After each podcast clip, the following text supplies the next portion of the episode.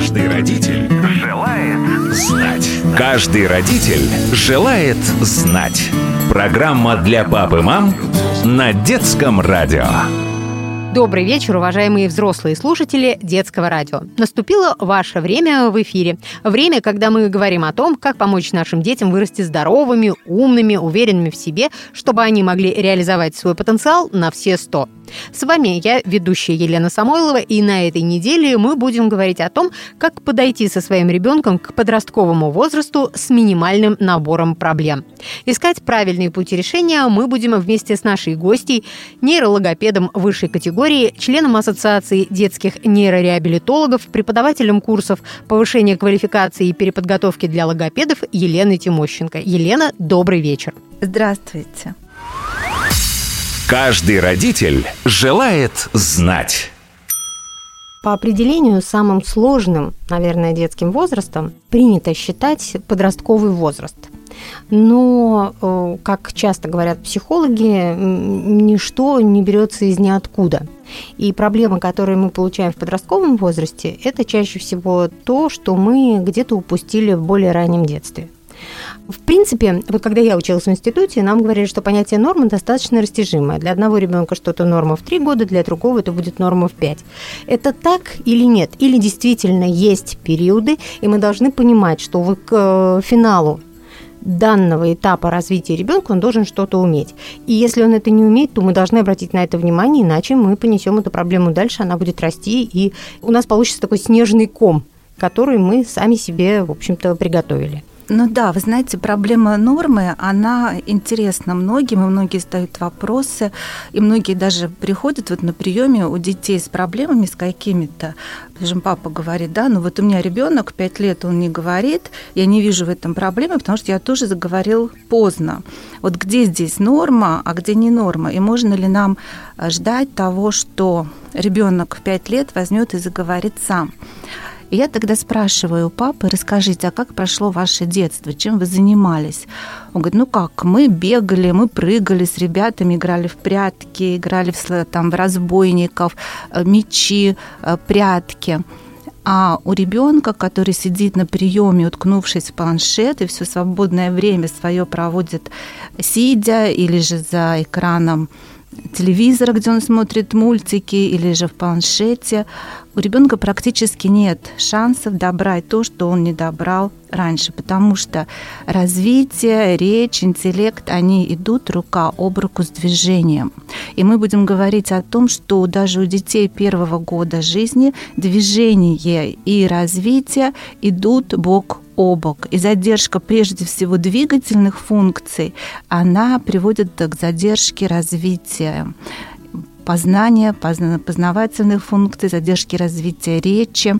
Поэтому мы сейчас все больше внимания родителей привлекаем к двигательному развитию детей, о том, чтобы больше внимания обращать именно на, на движение детей, на игровую деятельность детей, потому что именно в игре, именно через движение у детей формируются все другие высшие психические функции, куда мы относим речь, память, внимание и остальные функции, эмоции, поведение. Это же все относится вот к этим функциям ну, вот смотрите, а, сейчас очень часто детей вводят в различные там развивающие группы, на занятия. Получается, что раньше, а, когда детей не водили, там, не знаю, лет 30 назад, ведь не водили детей так много, да и не было таких, ну, были детские сады, классические детские сады с занятиями, да, а вот так вот, чтобы, а, там, не знаю, кружок по пению для годовалых детей, и они там занимаются, такого не было.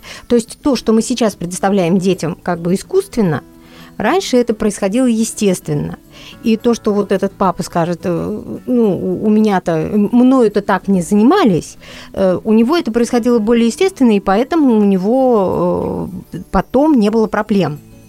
Правильно я понимаю? Да, да. То, что сейчас, ну, как бы, вы знаете, вот такое ощущение бывает, что где-то перед школой лет в 5-6 родители как бы спохватываются. Они вдруг видят о том, что ребенок плохо разговаривает, он плохо двигается – пятилетний ребенок, предположим, на приеме мы просим его попрыгать на двух ножках, а он не может попрыгать. На одной ноге он тоже не может устоять. А было так удобно, что он сидел с планшетом себе тихонечко изо дня в день, и мама могла все переделать, да? Да, вы знаете, вот это вот э, есть такое, потому что вот иногда приходят а, мамы трех-четырехлетних детей на прием, дети не разговаривают, начинаешь расспрашивать, как ребенок развивался до года, про лепет, про гуление, которые являются важным показателем развития ребенка. Мама удивленно спрашивает, а что это такое? А я не помню, было это или не было, потому что она говорит, вы знаете, у меня был замечательный ребенок, он тихо сидел, все делал. Если там другие мамы жаловались о том, что я не успеваю сделать это, меня ребенок вот всю выматывает, мне нужны помощники по дому. А мой ребенок сидел спокойно, копался с игрушкой, я могла все переделать. И вот год у ребенка нет речи, полтора года у ребенка одно-два слова, и то они как звукоподражание, в два года нет предложений и 5-6 слов, 3-4 года мама начинает бить тревогу, а в поликлинике очень часто неврологи говорят, да у вас нет ничего особенного, ждите, все будет, особенно если это мальчик мальчики говорят позже, и вот мама ждет, ждет, и вдруг 4-5 лет, а ничего нет, и она видит по сверстникам, что сверстники-то уже и пересказывают, и рассказывают, а ребенок еще находится на уровне двух или даже ну, трех или даже двух лет. И здесь начинается гонка начинают его записывать в кружки, потому что как бы понимают о том, что движение запускается другие функции – начинают его вводить в различные развивающие какие-то секции, кружки, школы, занимаются там математикой ментальной, еще какими-то видами развития, и в конец изматывают ребенка.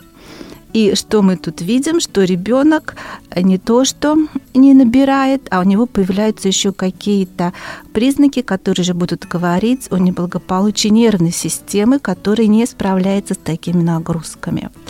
А какие-то признаки? Это будет проявляться в поведении ребенка прежде всего. Все неврологические проблемы, трудности ребенка, они прежде всего первый звонок – это нарушение поведения. Это ребенок или гиперактивный, из ДВГ, или это ребенок, наоборот, с пониженной активностью, вялый, апатичный. Затем это уже влияет на что? На то, что организм не справляется, и могут проявляться различные соматические заболевания. Это желудочно-кишечные заболевания, это дерматиты, которые тоже, в общем-то, первично являются а, признаками того, что имеется неблагополучие в нервной системе. Нервная система ребенка не справляется с нагрузками. Или же, говоря про речь, мы часто здесь видим это возраст, когда начинается такая проблема, как заикание. У детей начинают появляться запинки в речи, а заикание – это логоневроз. То есть это невроз, который ложится на речевую систему. И здесь она может дать сбой. Поэтому мы говорим о том, что развитие должно быть постепенным, о том, что родители должны внимательно относиться к развитию ребенка на разных этапах его жизни, начиная с самого маленького возраста и уже в подростковом возрасте мы можем увидеть плоды нашего воспитания – которые могут проявляться, если что-то было не так. Ну, в подростковый возраст всегда какие-то проблемы возникают у детей. Ну, это даже как бы хорошо, это правильно. Ребенок, который подростковый возраст проходит без своего какого-то критического осмысления. Вот лично меня это как-то беспокоит и я считаю, что вот слишком покладистые, слишком спокойные дети, которые совсем соглашаются, принимают все условия, и это тоже определенная проблема. А я вот, кстати, недавно услышала такое мнение, что нет, если у вас подросток бунтует, то это просто вы что-то неправильно сделали. Вот всегда говорили, да, что подростковый возраст – это возраст бунта, а недавно прям так зазвучало достаточно громкое мнение, что нет, это ваши ошибки, вы просто видите свои ошибки в этом возрасте. Вы все-таки придерживаетесь той точки зрения, что бунтовать в подростковом возрасте нужно, и пережить это нужно и родителям, и детям. Да, я считаю, что все равно, вот понимаете, э, мы говорим о кризисных периодах развития детей, а они прежде всего сопровождаются чем? Новый период осознания ребенком себя, своего самосознания, на новый уровень выходит понимание своего собственного я. Вот. И поэтому здесь критическое. Нет, ну, наверное, бывают такие случаи, когда вот, ну, все полностью как бы соответствует ребенку, а, соответствует возрасту его развития, соответствует новым требованиям ребенка, которые он предъявляет уже к окружающей, к себе и к окружающей среде. Вот. Но это а, когда окружающая среда, она вот прежде всего подстраивается под ребенка в том, что идет переосмысление своего отношения к ребенку, к нему же относятся как к новой личности. Вот. Ну, прекрасно, если родители с этим не запаздывают, но очень часто мы наших детей, подростков, а подростковый возраст сейчас начинается раньше, когда? Э, ну, это уже с 12 лет мы видим. Ну, чем он определяется, подростковый возраст? Это гормональная перестройка начинается. То есть мы внешне можем заметить, что наш ребенок меняется, и это станет для нас сигналом. Ну, как бы мы можем посмотреть, что он меняется внешне, и подготовиться к тому, что скоро нам нужно будет по-другому с ним разговаривать. Да, нам скоро нужно будет принять уже немножко другого ребенка с другими требованиями его к окружающей среде и с, требований к, с требованиями к себе. И вот эта гормональная перестройка а, организма, она вот является таким первым признаком того, что а, скоро уже будет а, ребенок, ну, у него будет все по-другому. И проблема в том, что как бы почему мы говорим о кризисе развития, потому что Э, внутренний физиологический организм меняется, идет гормональный, гормональная перестройка, а психологически ребенок еще все-таки остается на уровне более низком, не успевает за бурным развитием организма перестроиться. Тоже нужно время, чтобы перестроилась и нервная система, и чтобы мозг перестроился, эмоции перестроились. И поэтому вот этот вот период, когда ребенок сам себя еще не понимает, что происходит, стало уже все по-другому. Ему, у него же другие интересы, он уже себя по-другому ощущает, чисто физически, физиологически а в голове-то еще, в общем-то, совсем другие мысли. И вот этот вот период, пока все это утрясется, вот это вот и есть кризис. Он тяжело переносится ребенком, и, естественно, родители все это видят, вот, и они иногда готовы к тому, чтобы встретить как бы уже другого ребенка. Дело в том, что ребенок в этом возрасте сам себя не понимает, и поэтому нам его тяжело понять, что он хочет. Если он сам еще не знает, чего он хочет, его бросает из одной стороны в другую сторону, то нам понять, что он хочет, и как бы вот э, найти с ним взаимодействие бывает еще труднее. А есть разница между тем, как проходят через подростковый возраст мальчики и как проходят девочки? Ну, а, да, есть такие особенности. Вот сейчас уже об этом говорят, о том, что особенности строения мозга девочек и мальчиков, и затем уже женщин и мужчин, о том, что все-таки у женщин больше активное правое полушарие, у них а, мозг больше настроен на социальное взаимодействие, мозгу лучше простраиваются связи между отдельными полушариями мозга, а у мальчиков, у мужчин у них больше связи в пределах какого-то от одного участка мозга. Это о том, что, в общем, мальчикам, мужчинам проще делать одно какое-то дело конкретное, а, и где была бы ясна задача, как говорится, от и до, что первое, что второе, что третье, а вот э, такие эмоциональные какие-то переходы с одного дела на, други, на другой, когда женщина может в процессе какого-то дела тут же понять это лучше, перестроиться, делать что-то другое, вот мужчинам и мальчикам тоже бывает сложно.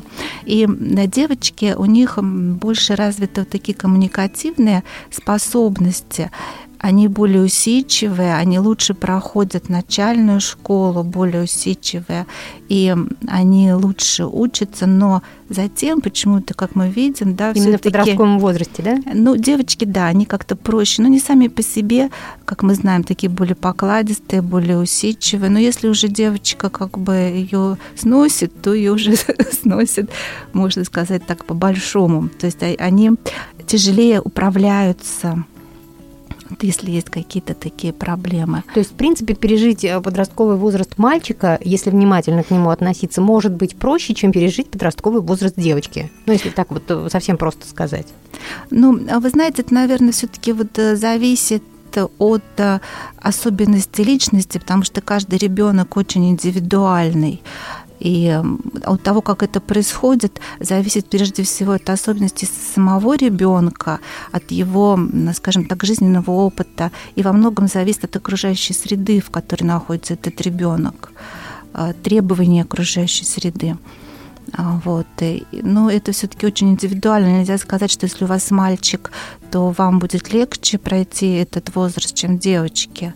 Вот, э, я бы так не сказала. Я считаю, что это все-таки зависит от э, ребенка, от вашего умения найти с ним контакт. И я бы даже сказала, что в этот момент отпустить его, немного отпустить, немножко ослабить свое вот это вот постоянное внимание, если оно присутствует, отдать возможности э, ребенку самому определиться немного, определиться, чего он хочет – вот, а, и определиться прежде всего в своих ценностях. Но руку на пульсе держать. Да, контроль должен быть, но контроль должен быть немножко, может быть, как-то вот э, не так явно, как он был, скажем, в детском возрасте, не какими-то директивными методами, потому что подростки не принимают директивных методов обращения, а это должно быть, э, мы, в общем, должны как бы становиться друзьями для них. А немножко стараться спуститься, понять их позицию, может быть, э, вспомнить, как мы переживали этот подростковый возраст, какие трудности были у нас, и вот с этой позиции понять ребенка. Ну, конечно, совсем уже упускать нельзя, нельзя все как бы вот доверять о том, что ну вот как будет, так и будет. Мы должны контролировать. И здесь прежде всего хочется сказать, вы знаете, о значении чтения – чтение. Чтение, про которое мы говорим, оно должно идти с ребенком вместе ну, с самого раннего возраста, и книги должны меняться, содержание книг должно меняться, но вот эти моменты совместного чтения книг, совместного обсуждения книг, они являются очень важными, и это возможность опять провести с ребенком такой разговор, не директивные, а в качестве обсуждения и хотя бы понять, как ребенок относится к тем или иным событиям, узнать его точку зрения. То, о чем сейчас вы говорите, это, в принципе, подростковый возраст – это такой кризис взросления. А, и это не первый кризис э, для ребенка. Сколько до этого кризисов переживают э, дети? Ну, вот сейчас расскажем родителям, вдруг они сейчас поймут, что э, поведение странное их ребенка это оказывается кризис. Ну, да, вот кризис это такое слово, которое э, говорит о том, что произошли какие-то новообразования в ребенке, определенный процесс накопления новообразований, и вот ребенок переходит на новый этап развития проходит несколько в течение своей жизни человек, кризисы не заканчиваются на подростковом возрасте, они продолжаются дальше. И есть такая наука геронтонейропсихологии, которая изучает даже кризисы старческого возраста. Там тоже есть свои определенные периоды, которые говорят о том, что человек развивается такими, ну, циклически, да, как вся природа и как общество циклически развивается человек также. Есть периоды накопления и периоды, когда манифестируют те или иные признаки. А дети проходят в своем а, развитии несколько таких периодов.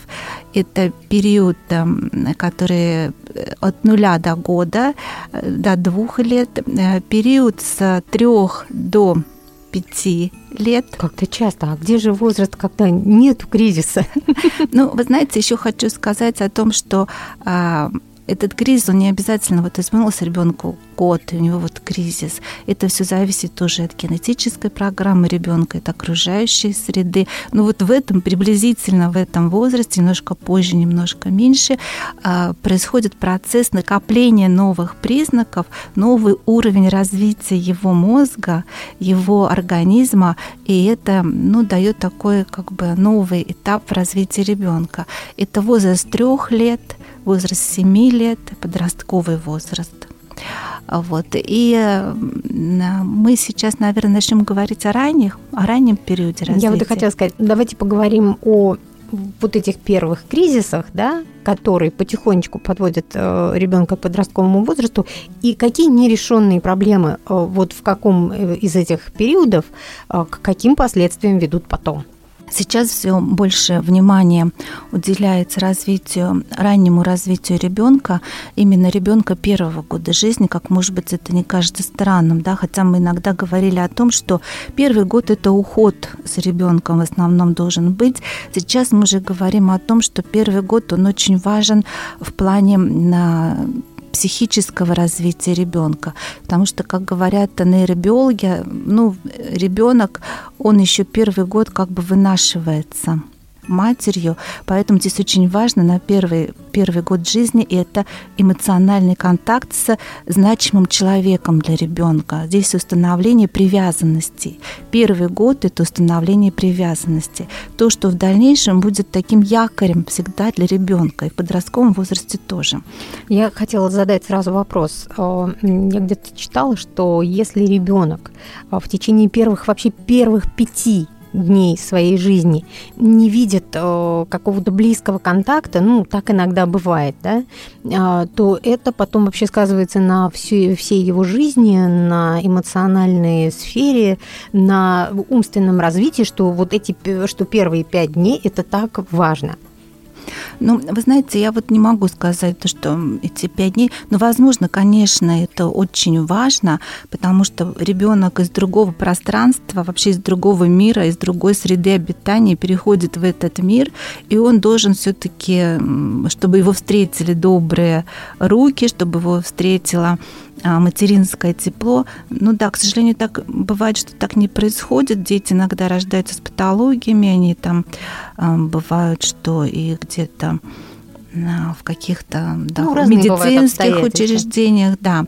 Вот. Но сейчас вот как-то хочется больше сказать о э, таком контакте, может быть, ну не ограниченном первыми пяти днями, а, а первый, первый год. год очень важен. Вот первый год это год формирования основных привязанностей. И даже говорят о том, что это не обязательно мать может быть. Да, Ведь... кстати, вот сейчас многие мамы могут запереживать. Ну, не секрет, что мы живем в такое время, когда мамы рано выходят на работу, не всегда у них есть возможность, они там, э, у кого-то няни, у кого-то бабушки, вот э, мы их можем успокоить? Да, вы знаете, если есть такая необходимость вот маме выйти на работу, она не может быть с ребенком, то здесь вот важно сформировать привязанность, привязанность одного главного взрослого. Причем это может быть и бабушка, это даже может быть и няня. И поэтому есть такая, знаете, ошибка, с которой я тоже сталкивалась, когда родители замечают, что ребенок очень привязывается к няне, и они начинают менять Ревновать. няни, да, о том, что ну как это он няню больше, чем меня любит. Но вот это не страшно, потому что главное, чтобы сформировалась привязанность, вот это чувство привязанности, оно потом и как бы будут прекрасные отношения с мамой. Вот это никак не скажется так на отношениях. Вот, ну вот обязательно должен быть такой человек. Почему? Ну это здесь, конечно, выбор еще вот этого человека большое значение имеет, да, что это должна быть няня прежде всего добрая, тактильная, сензитивная к ребенку, та, который может ему компенсировать как-то, ну, при необходимости, конечно, вот этот материнский контакт. А на самом деле именно мать транслирует ребенку свое эмоциональное состояние. Именно на мать прежде всего ребенок нацелен на контакт, на восприятие ее эмоционального состояния, ее, ее заинтересованности в его развитии. И есть исследования о том, что холодные матери, эмоционально замкнутые, они все это хотят или не хотят, передают все это ребенку, и ребенок, в общем-то, уже с этим грузом выходит из младенческого возраста. Каждый родитель желает знать. Друзья, время нашей программы в эфире подходит к концу. Беседу мы сможем продолжить уже завтра в это же время. Напомню, у нас на этой неделе замечательный эксперт, нейрологопед высшей категории, член Ассоциации детских нейрореабилитологов Елена Тимощенко. В следующий раз мы поговорим о кризисах взросления, через которые проходят дети, начиная с младенчества и до подросткового возраста. Сколько их, на что нужно обратить внимание. Ведь нерешенные в эти моменты задачи могут обернуться большими проблемами в 12-13-летнем возрасте. А на сегодня все. Я, Елена Самойлова, прощаюсь. Если у вас есть вопросы, касающиеся воспитания и здоровья детей, оставляйте их на страничке нашей программы на сайте дети.фм. Друзья, до завтра. Всем хорошего вечера. Каждый родитель желает знать. Каждый родитель желает знать. Программа для пап и мам на детском радио.